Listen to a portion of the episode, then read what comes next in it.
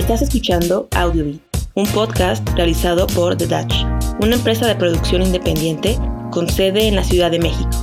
Aquí hablaremos de películas y series. También entrevistaremos a otros cineastas y aprenderemos sobre su historia, su trabajo y su proceso creativo. Soy la anfitriona, Rocío Rubio Román. El día de hoy platicaremos con Lilibet Taveras, actriz e influencer dominicana. Nos hablará sobre su nuevo proyecto El vacío que Esteban dejó.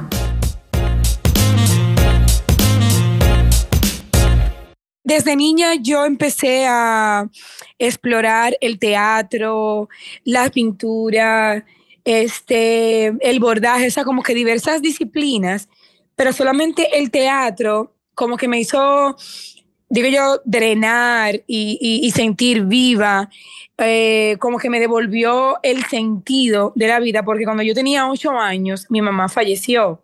Entonces, mi papá, eh, a raíz de eso, tomó la decisión de llevarnos a vivir a un orfanato, pero era como un internado, o sea, como que nos cuidaban ahí los días de semana, él podía trabajar y luego él nos recogía los fines de semana, ¿entiendes? Entonces, como que en ese lugar viví con monjas y ellas eh, tenían este, como que una cultura de verdad exquisita en cuanto a planificación. Eran muchas actividades extracurriculares en, eh, en las que estaba el teatro, como te mencioné, y desde allí cuando yo tengo la primera experiencia con este. Ya luego fui creciendo, yo no me vi meramente como actriz profesional, sino como que en aquel momento lo veía como una terapia pero ya como que el, mismo, como que el pasar del tiempo fui estudiando otras ah, este, áreas del saber, pero como que la misma vida, la misma circunstancia me fueron llevando a poder, o sea, a tomar la decisión de ser actriz.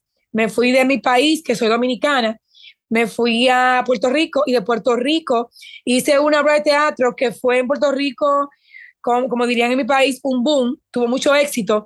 Y esa obra de teatro es que me lleva a México. Y estudié, entonces estudié en México allá en la escuela de Patricia Reyes Espíndola y duré meses ahí estudiando, este, como que ya viendo lo que era la televisión como tal, porque hasta ese momento solo conocía lo que era el teatro, televisión, como que me enamoré de las cámaras y de toda la producción y de todo el proceso. Cuéntame un poco después de pisar aquí tierras mexicanas, cómo llegas a los Estados Unidos y más adelante me gustaría también preguntarte cómo eh, se convierte lo que es la parte de, ser actriz, allá la parte de escribir y dirigir tu propio cortometraje. Cuando yo estoy en México, tú sabes que, bueno, no, sé si lo sabes, pero en Latinoamérica, nosotros, a los, bueno, a ustedes los mexicanos, le tenemos un respeto muy como marcado, porque allá está Televisa y por muchísimo tiempo ustedes han, han, tenido, han sido líderes en ese sentido. Las novelas de Televisa se han visto en el mundo entero.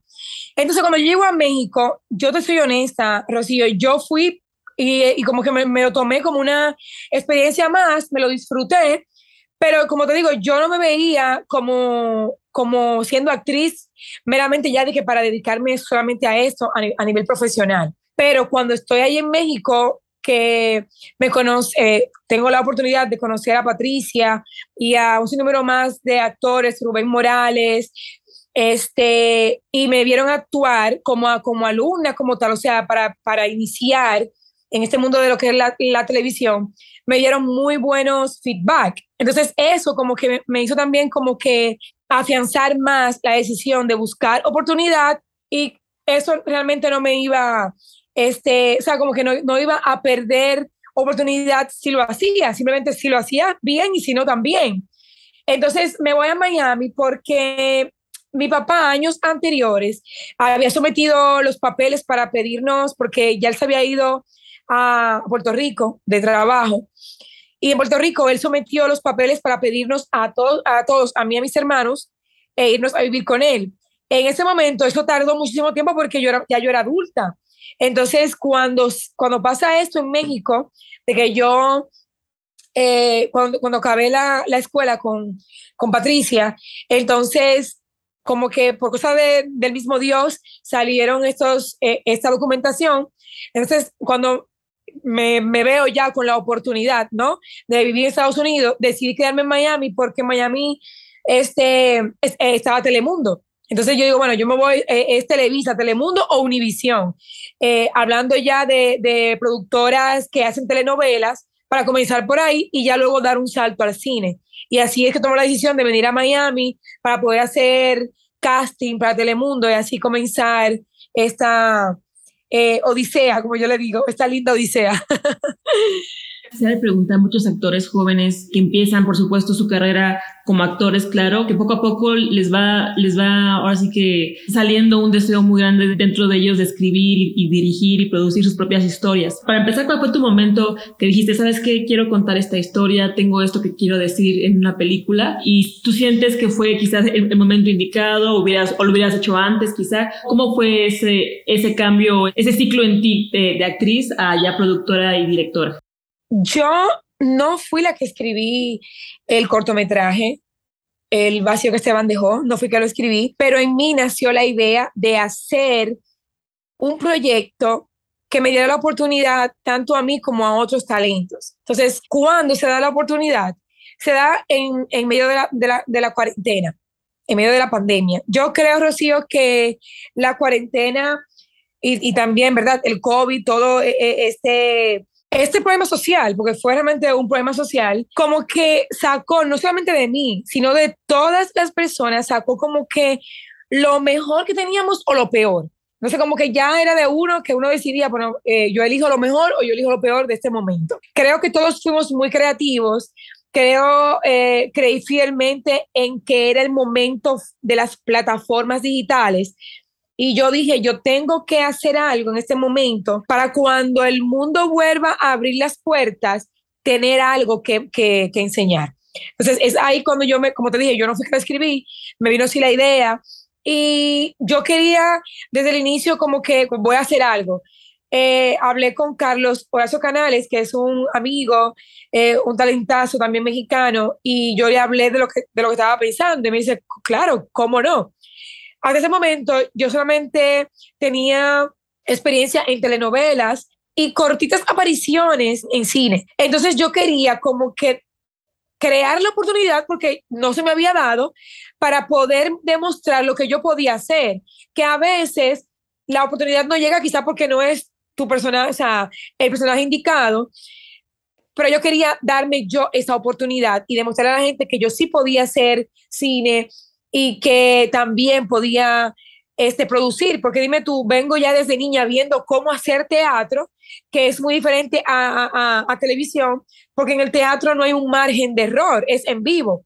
Entonces yo decía, esto es, yo tengo la, la, la capacidad de hacerlo. Ya conocía en el transcurso que tenía, ya tenía ya cinco, sí, bueno, perdón, tenía como siete años ya de, carrera artística, ya, ya había conocido muchísimos talentos en el camino, que, que también entendía que podía eh, contar con cada uno de ellos, como que sabía el rol, de, eh, el rol que iba a ser cada quien, ¿sí me entiendes? Entonces, nada, me hablo con Carlos y hablo con una persona de, Dominicana, un amigo que es un cineasta, pero no, eh, tiene una, una carrera corta todavía, y hablo con él y me apoyaron. Entonces me voy a Dominicana. Eh, perdón, antes de irme a Dominicana, cuando hablo con Carlos y, y, como que fue lo que me dio como la, la, idea de, mira, Carlos, vas a escribir esto, yo, yo solamente le, le, doy como que las pautas iniciales de lo que yo quería que fuera el tema. La historia es original de Carlos, pero el tema yo quería que se tratara de la comunidad LGBT. ¿Por qué? Porque yo tengo muchos compañeros, muchos amigos y colegas este, que son de la comunidad y hemos hablado en sin número de ocasiones que muchos de ellos mismos se han encargado de dañar la reputación de la comunidad. Entonces yo quería como que hacer un proyecto que subsane esa imagen que se ha dañado, que eh, como que hable de sus proyectos, de sus sueños, de sus retos, de sus, de sus emociones y sentimientos, para poder subsanar y, y, y, como, como poder corregir todo ese sinnúmero de pensamientos e ideas que se han hecho en contra de la comunidad. Entonces, eso es lo que le hablo a Carlos, él estuvo muy de acuerdo. Yo le dejé, de verdad que confié plenamente en él porque ya había visto trabajos de él anteriormente, de historias también de éxito y, de verdad que, me, que, que yo confié plenamente en él. Carlos creo eh, eh, la historia original totalmente de cero y yo creé enamorada. La comento con este director dominicano que te dije, Franklin Villar, y me voy a Dominicana y grabamos el vacío que Esteban dejó desde que, la, desde que nos dieron un chance, desde que anunciaron que, que ya se podía viajar a nivel internacional, porque comenzamos aquí en Estados Unidos viajando localmente, pero ya luego ya internacional, pues yo me fui a Dominicana y grabamos esto. La experiencia fue de verdad que muy linda, un reto, de verdad que fue un challenge, porque yo hasta ese momento solamente había sido como, como actriz y de verdad que la producción es muy bonita, ya cuando tú ves todo realizado, pero es de verdad, o sea, no deja de ser un reto. Una pregunta que se me viene a la mente justo es eso, ¿no? Si alguien que es actor o es actriz que busca en un momento u otro, en, ahora sí que a lo largo de, de, su carrera, incursionar como productor, como, como director, ¿no? Estar más en la parte ahora sí que sí exactamente de la producción, ¿qué consejo le darías? ¿Cuál dirías que son como que las partes que uno como director, productor se tiene que enfocar más? O sea, como los puntos claves que hay que tener muy, muy en claro y estar muy bien preparados antes de comenzar con esta aventura de, de, de producir. ¿Qué les diría? Yo pienso, Rocío, en primer lugar, una extrema planificación. Este, porque a veces como que los actores nos emocionamos demasiado porque nosotros estamos hechos y queremos estar todo el tiempo frente a cámara. Y yo creo que la, el hambre de, digo yo, sería de éxito o el hambre de, de vernos frente a cámara, el hambre como de brillar, como que no permitan que esa, esos deseos o esa hambre de, de, de querer hacer, hacer, hacer, les, les dé paso a hacer las cosas mal porque es una producción. Es una producción y no solamente pararse ahí a grabar y decir tal cosa, no. Es una producción que, es muy rigurosa y conlleva, todo conlleva un proceso. Entonces, ¿Por qué? Porque en producción no es que yo soy el director y yo hago mi trabajo y se acabó, no, todos dependemos uno del otro. Entonces, el trabajo es muy eh, unificado, ¿me entiendes? Eso es todo como que eh, integrado. No es que yo voy a hacer mi trabajo como productora, tú lo haces como director, aquel como el escritor y ya, porque yo comencé con Carlos él, él era el escritor y todavía está ya escrito el corto, ya, ya, ya está filmado, ya, ya se llevó a cine y yo tengo que tener continuamente con Carlos comunicación.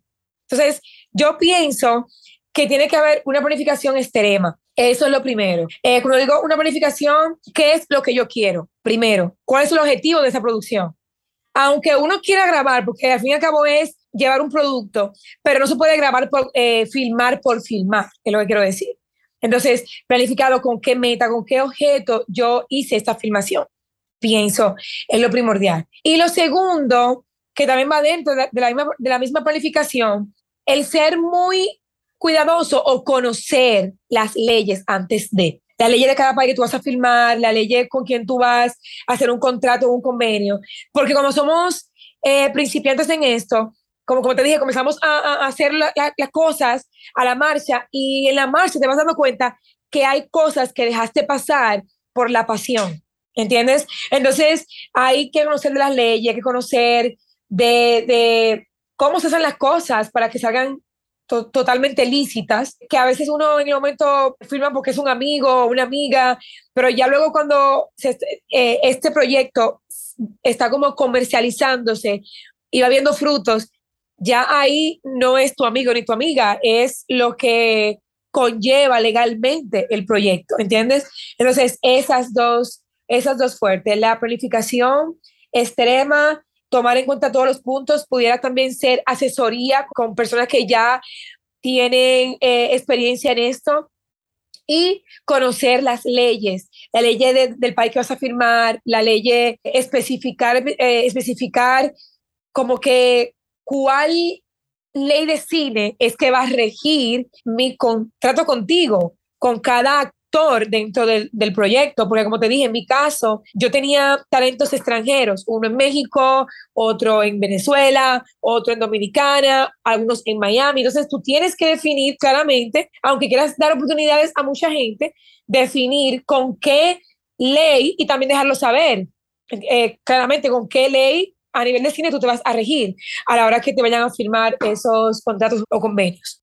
Tengo entendido que el corto ahorita está todavía en lo que es una ruta de festivales privada. No me gustaría preguntar así nada que haga algún spoiler de la historia, ni mucho menos, pero cuéntanos un poquito ya del lado como más la parte creativa, de la parte de, la historia de, del cortometraje. ¿Qué te inspiró a llegar a esa idea? Entiendo que no, que no eres tú la escritora, pero ¿qué te llevó a, bueno, ya platicamos de lo de la comunidad, pero dirigirnos ya más bien a la película un poco de qué trata el vacío de Esteban Dejo? Habla de los retos, sueños que vive en esta comunidad, la parte humana, así a per se, muy, la, la, parte humana muy sensible de estos personajes, de estos actores de la comunidad LGBT. Y meramente la, la, la película trata de la historia de Xiomara. Xiomara es una chica entregada a su mamá. O sea, ella solamente ve por su mamá, por el bienestar de su mamá. Pero su mamá vive enfocada en el dolor que le dejó su hijo Esteban. O sea, no se detiene a ver que Xiomara también sufre por el hecho de que ella vive enfocada solamente en su otro hijo. Entonces, todo el transcurso de la, de la, del corto lo que demuestra es la lucha de Xiomara cuando un hijo busca llamar la atención, por así decirlo, de, sus de su padre o de sus padres, este, y estos están más enfocados en el, quizá porque los padres siempre dicen que hay un hijo que es más débil, uno que es más, ¿me entiendes lo, que te quiero decir? Entonces la mamá vive muy enfocada en el otro hijo, en el otro que no está, en el otro que la abandonó, en el otro que ya ni siquiera, que ni siquiera, se, o sea, que se fue y ni siquiera dio razones del por qué se fue. Pero a la par con todo este dolor que Xiomara enfrenta con su mamá, también que su mamá está enferma, dicho sea de paso, su mamá está enferma. A, la par con todo este dolor, también su mamá tiene que convivir con, con su vida diaria y con los retos diarios que le, que, con lo que se enfrenta en su vida, que el trabajo, con, con lo que ella también desea, con sus sueños de ella, de, de ella misma. Toda la historia lo que se basa es cómo esta persona siendo de, de la comunidad o cualquier persona, porque no tiene que ser exactamente de la comunidad, cómo uno puede luchar y cómo uno puede alcanzar un sueño a pesar de todas las adversidades que, con las que tú te encuentras en el camino y tú no desenfocarte y tú seguir firme hacia lo que tú quieres. Eso es más, o menos lo que se trata el corto eres una mujer que hace muchísimas cosas, eres profesora, e-, eres influencer, tienes tu página, tu canal de, de, YouTube y ahora que estás ya en la parte de producción y por supuesto desde hace muchos años que eres actriz, ¿cómo logras empatar tantas actividades que tienes eh, en, el día? ¿Cómo lo hace Lidibet que todo salga muy bien y te puedas enfocar en cada una de ellas?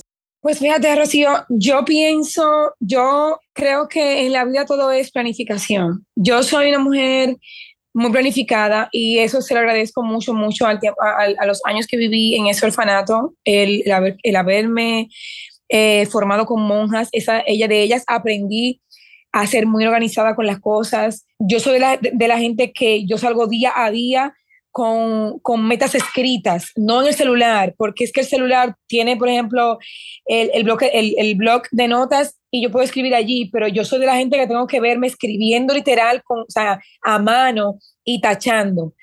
Eso me da como una satisfacción el hecho de, de poder, este, eh, como escribir algo y, yo misma como que ya, o, hacerle un check mark o, ponerle para, para mañana o, replanificarlo. O sea, yo soy muy planificada con, con las cosas. Diario, o sea, yo todos los días en la noche, tipo 10, 11 de la noche, antes de dormir, yo planifico mi día siguiente y el día siguiente voy, me voy midiendo por estas este, tareas o actividades y la planifico con, con, con tiempo, o sea, con, con horas, o sea, con, la, con la cantidad de horas que le voy a dedicar a cada una. Si se pasó el tiempo de una simplemente ya no se terminó y eso y ese, o sea, que una, que una actividad una tarea no me le quite tiempo a la a, otra. O sea, soy muy, yo mi tiempo lo respeto mucho, igual que la otra persona, por eso porque soy muy, muy, pero muy planificada. Yo creo que cuando la gente aprende a, a valorar el tiempo, eh, puede hacer mil cosas en, un día, son 24 horas que, que el día tiene. Yo duermo cuatro o cinco horas, no más. Entonces, me he dado también siendo maestra, ¿no?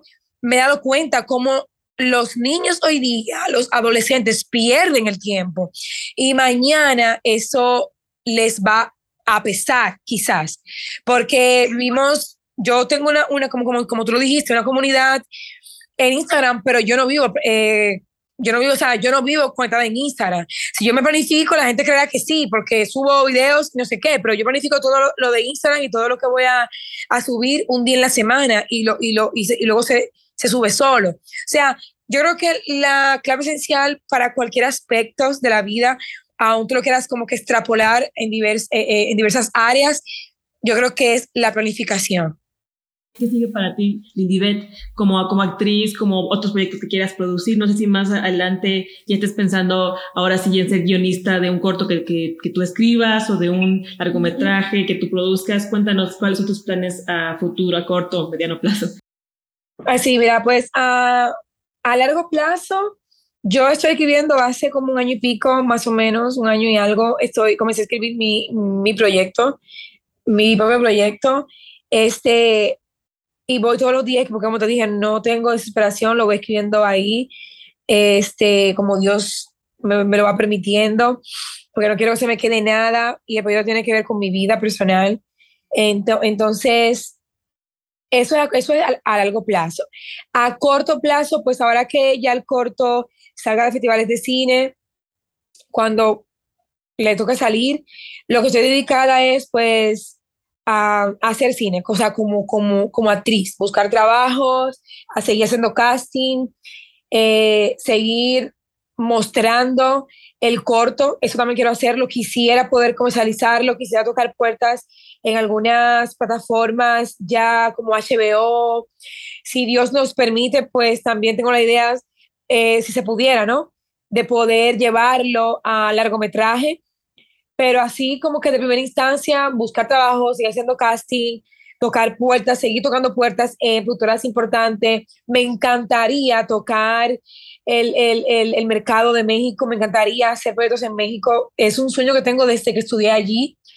Y, y como te dije, llevar el corto al largometraje. Eso ya como que de verdad, porque la historia, yo apuesto a la historia, apuesto a, al, al, talento, pero más que todo a la historia. Eh, la historia está muy linda y yo creo que la gente se merece conocer esta historia, se merece eh, que, que, se lleve a, a, la, a, pantalla grande, ya a un largometraje, ya eh, a contar la historia realmente de, de Xiomara ya, con, con así a pinceladas.